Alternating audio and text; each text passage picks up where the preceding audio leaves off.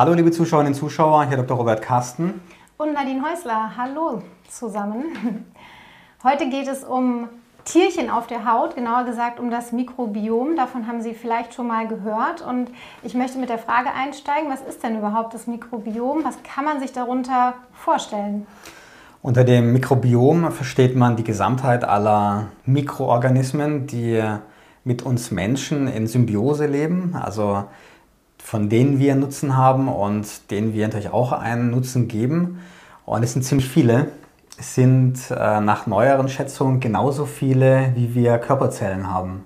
Oh, wow. Also es ist schon eine ganze Menge, wobei die meisten befinden sich im Darm und aber auch einige auf der Haut. Und das sind nicht nur Bakterien, von, über die wir jetzt dann ähm, vor allem reden werden, sondern es sind auch Viren, es sind Archäe, das sind Urbakterien und es sind auch Pilze. Aber die Bakterien, die sind am besten erforscht. Und äh, über die können wir jetzt uns ein bisschen unterhalten, was die uns Gutes tun, vielleicht sogar. Genau, das ist die spannende Frage. Was tun die uns denn Gutes? Denn ähm, gerade in der aktuellen Zeit spricht man ja viel über Hygiene, über Händehygiene, über Desinfektion. Und ähm, vielleicht können Sie auf die kleinen Tierchen noch mal ein bisschen mehr eingehen, dass wir dann besser verstehen, was die überhaupt für eine wichtige Rolle haben. Diese Bakterien, die ähm, sind sehr unterschiedlich verteilt bei uns auf dem Körper. Es gibt welche, die lieben mehr die fettreiche Haut, wie Propionibakterien. Die befinden sich dann im Gesicht zum Beispiel. Und es gibt welche, die lieben mehr die Feuchtigkeit. Das sind zum Beispiel die Staphylokokken. Und es gibt auch einige, die mehr die Trockenheit lieben, wobei die in der Unterzahl sind und auf trockenen Hautstellen sind auch viel weniger Bakterien vorhanden. Und man kann sagen, je mehr unterschiedliche Bakterien man auf der Haut hat, desto gesünder ist das Individuum und gesünder ist auch die Haut. Denn jedes dieser Bakterien besetzt eine Nische und füllt die aus, sodass dann Bakterien, die von außen kommen und krank machen könnten, dann gar keinen Platz finden, weil alle Nischen schon besetzt sind. Und jeder Mensch hat wie ein Mikrobiomabdruck.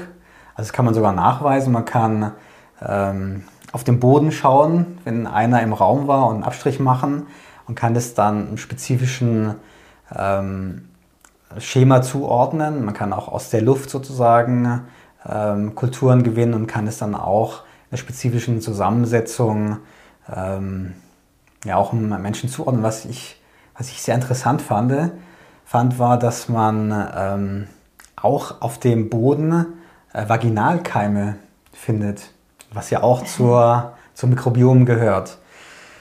Und es gab früher mal die Diskussion, sind denn vielleicht äh, Kinder äh, durch, also bezüglich des Mikrobioms benachteiligt, wenn sie nicht durch den Geburtskanal äh, geboren werden, sondern durch einen Kaiserschnitt geboren werden oder geholt werden. Denn äh, es gibt Untersuchungen, die sagen, dass diese Kinder dann häufiger Ekzeme bekommen, also auch eine Störung des Hautimmunsystems haben. Und es ist in der Tat so, ähm, dass es ein Fenster gibt nach der Geburt, wo sich das Immunsystem ausbildet und wenn dann dort diese erstes, dieses erste Mikrobiom, was ja vor allem aus dem Geburtskanal der Mutter stammt, nicht vorhanden ist, dann kann da eine Störung ähm, sich zeigen. Allerdings ist es so, dass es dann innerhalb von ein paar Wochen sich das angleicht. Und auch bezüglich der Hygienefrage ist es so, dass natürlich, wenn ich mir die Hände wasche oder wenn ich dusche, dass dann weniger Bakterien auf der Haut zu finden sind, aber das wächst dann relativ schnell wieder nach. Das heißt, da hat man keinen Schaden, wenn man regelmäßige Körperhygiene betreibt.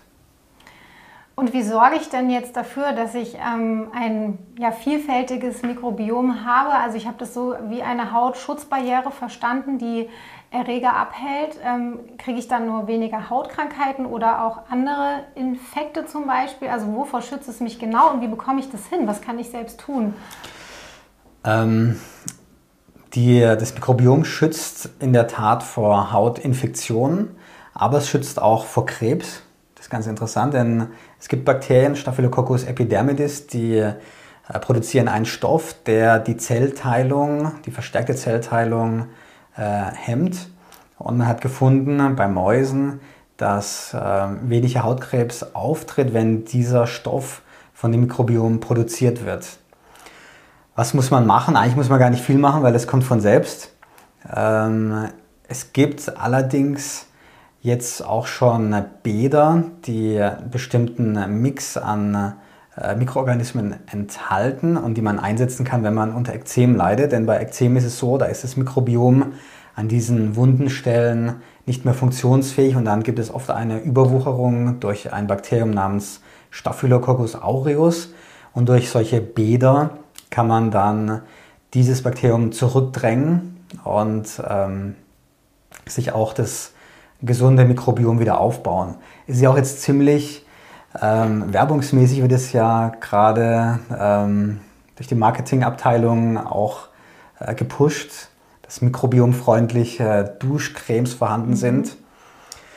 Das sind vor allem Duschcremes, die einen physiologischen pH-Wert haben, das heißt, die den Säureschutzmantel der Haut nicht äh, zerstören. Seifen sind ja alkalisch und können dann auch diesen Säurewert ähm, anheben, sodass er eben in den basischen Bereich kommt. Das ist auf der Haut eben nicht gut, wenn man sagt, im Körper ist ja basisch eher positiv, sagen zumindest einige. Mhm. Auf der Haut soll es eher sauer sein.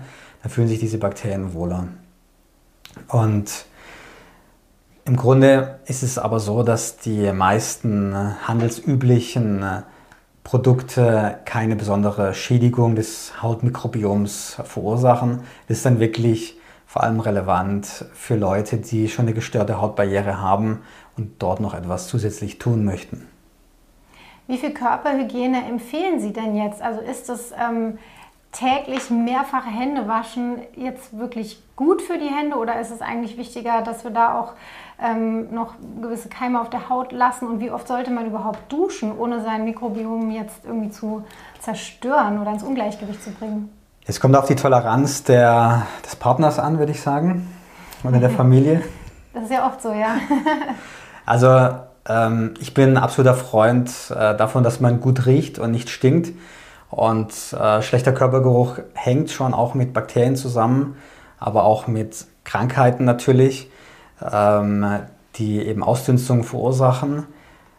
Wenn man ein gesundes Hautmikrobiom hat, dann werden auch diese geruchsproduzierenden Bakterien zurückgedrängt, aber wir hatten ja auch schon über unserer Schwitz-Episode ja schon einiges mhm. ähm, darüber äh, damals besprochen. Ich würde sagen, es hängt wirklich davon ab, wie man sich sonst verhält. Ähm, nach dem Stuhlgang vor dem Essen Hände waschen nicht vergessen. Das ist auf jeden Fall wichtig und sinnvoll, einfach, dass man keine Bakterien verbreitet. Und es gibt ja auch diese Untersuchungen, wo Abstriche gemacht wurden von Handys oder von Tastaturen und dort ist ja ein ja, breite, breites Spektrum an Darmflora und Staphylokokken auch häufig nachgewiesen worden. Und ist natürlich, wenn du ähm, Wunden hast, ist es nicht gut. Ja? Ähm, dass man dann mit diesen Keimen Kontakt hat, weil das ja auch eitererregende ähm, Bakterien sind. Wir als Ärzte äh, desinfizieren uns unsere Hände sehr häufig am Tag, immer ähm, vor dem Patientenkontakt und auch danach. Wir waschen die Hände nicht so oft, ähm, denn es hat sich gezeigt, dass die Desinfektion viel effektiver Krankheitskeime reduziert als das Händewaschen. Und eben durch das Händewaschen, vor allem das Händewaschen mit heißem Wasser, dann auch der Fett, die Fettschicht der Haut an den Händen reduziert wird und dann eben auch eher Ekzeme und Allergien auftreten können.